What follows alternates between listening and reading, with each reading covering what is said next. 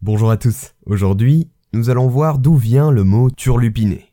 Vous vous en doutez peut-être, si je vous parle aujourd'hui de ce terme, c'est qu'il est dans ses racines étroitement lié au domaine des arts, et plus précisément rattaché au théâtre.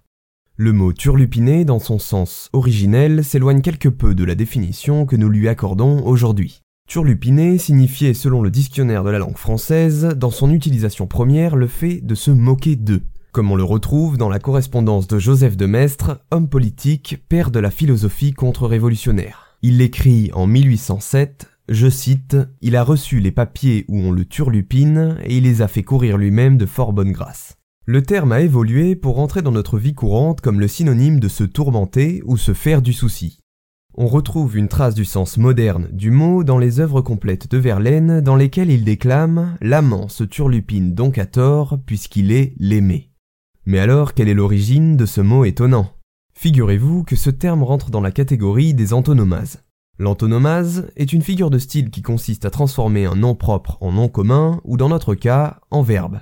En effet, le mot turlupiné découle du nom Turlupin, qui était un personnage de théâtre inventé et incarné par le comédien parisien Henri Legrand au XVIIe siècle. Henri Legrand sera apprécié pour son personnage présent dans des farces qui lui fait valoir un certain succès aux alentours des années 1620. Il développe un personnage inspiré des Zani, les valets de comédie descendant des bouffons de la comédie antique, à ceci près qu'il lui insuffle un caractère fourbe et une tendance à la moquerie. Faisant partie d'un trio avec deux autres farceurs du nom de Gauthier Garguille et Gros Guillaume, Turlupin reste néanmoins le plus italien des trois personnages, en se montrant au public galant et jovial. Il est donc dans cette optique l'ancêtre spirituel du scapin de Molière. Turlupin donnera par la suite son nom à un genre de farce que l'on nomme turlupinade, dans lesquelles se côtoient calembours, mise en scène burlesque et jeux de mots faciles. De là, le mot sera tombé dans notre vocabulaire comme une plaisanterie de mauvais goût, avant de glisser sémantiquement dans la peau d'un verbe, passant de la moquerie à la tourmente et au souci.